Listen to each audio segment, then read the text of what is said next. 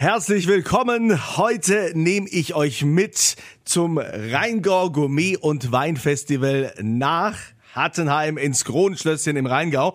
Dort treffen sich die besten Spätburgunder Winzer Deutschlands und die wollen beweisen, dass die eigentlich viel besser sind als das, was man so aus Burgund aus Frankreich kennt und auch preiswerter.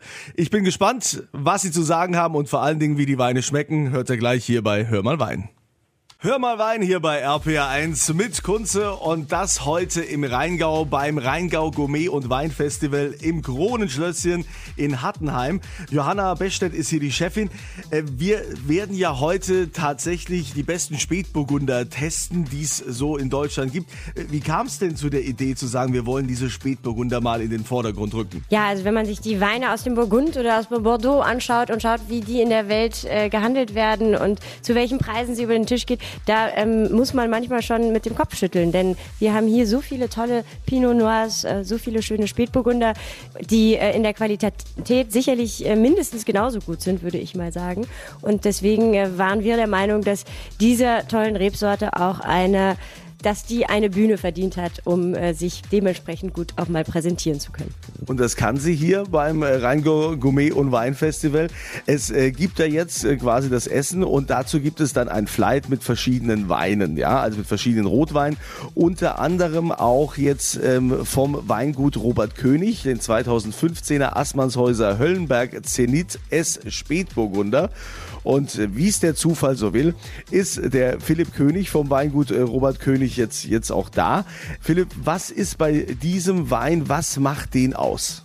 Ja, einerseits natürlich ähm, ich sag mal, die äh, Lage, die Spätburgunder Tradition. Man muss dazu sagen, Assmannshausen hat 800 Jahre Weinbautradition, Spätburgunder Tradition, sehr ungewöhnlich für den äh, Rheingau der ja doch das ein oder andere Mal eher mit dem Riesling verbunden wird. Und ja, wir haben für den Rheingau recht ungewöhnliche Böden. Ähm, einen tollen alten Klon in, für dem, in diesem Fall, für diesen Weinberg.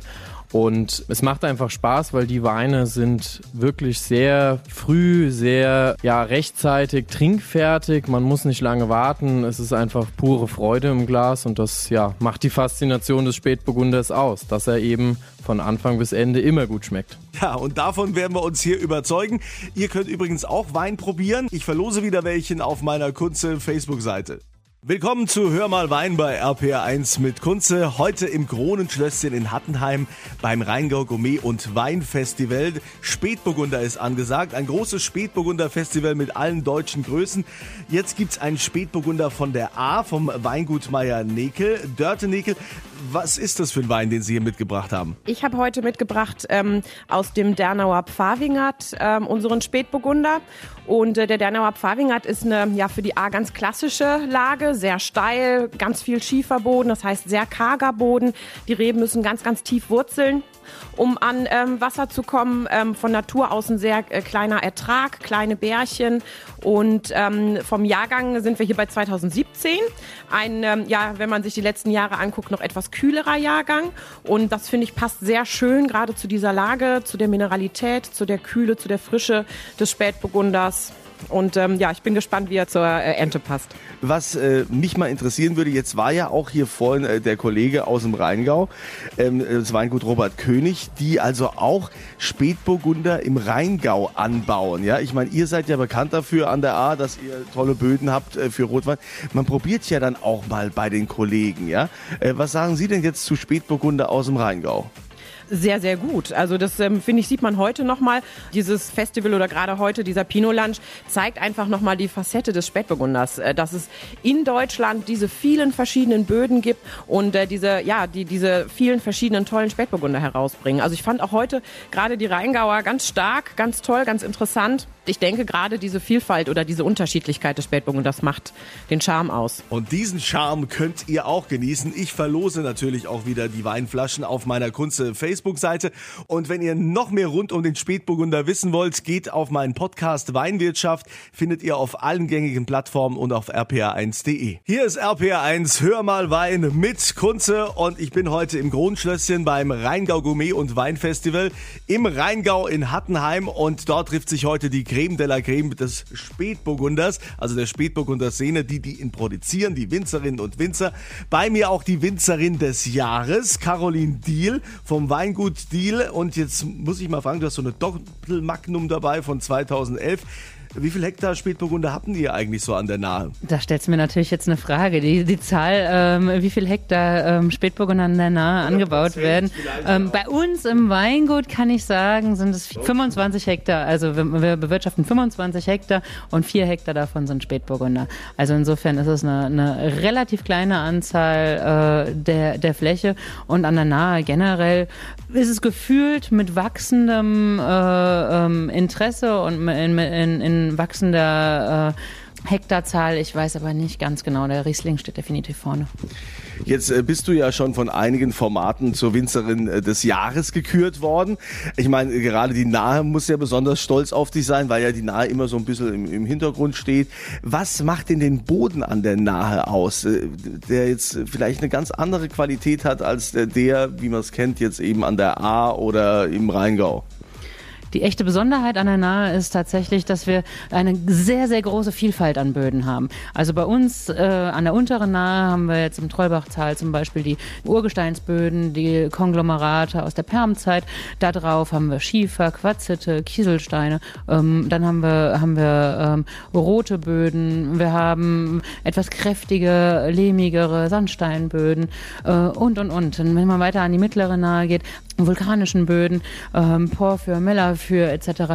Also an der Nahe haben wir auf unseren, ähm, in unserem Gebiet eine riesige, riesige Vielfalt an Böden und das macht die Weine von der Nahe zu was ganz, ganz Besonderem. Und das könnt ihr natürlich auch probieren. Ich verlose auch Spätburgunder auf meiner Kunze Facebook-Seite. Es ist wieder Zeit für Hör mal Wein bei RPR1 mit Kunze. Heute beim Rheingau Gourmet und Weinfestival im Kronenschlösschen in Hattenheim und dort ist heute Spätburgunder angesagt gesagt. Die besten Spätburgunder-Erzeuger Deutschlands aus Baden. Jetzt das Weingut Ziereisen. Hans-Peter Ziereisen ist bei mir. Jetzt, warum sagt man eigentlich, dass die badischen Weine zu Fleisch so besonders gut passen? Ja, Fleisch passt. Wir haben den Rini 2016 und da passt immer Fleisch, weil die Journalisten oder die Weinkritiker schreiben viel mal bei diesem Wein, er ist sehr fleischig von der, von der Textur her. Und 2016 war bei uns natürlich, muss ich eins sagen, ich sage immer ein Jahr der Extreme. Also extremer geht's fast nicht mehr. Wir hatten eine sehr frühe Blüte, wir hatten ein sehr verregneter Jahr, also sehr verregnetes Frühjahr. Es war extrem nass. Dann hat es der Schalter umgelegt im Juni, dann wurde es extrem heiß.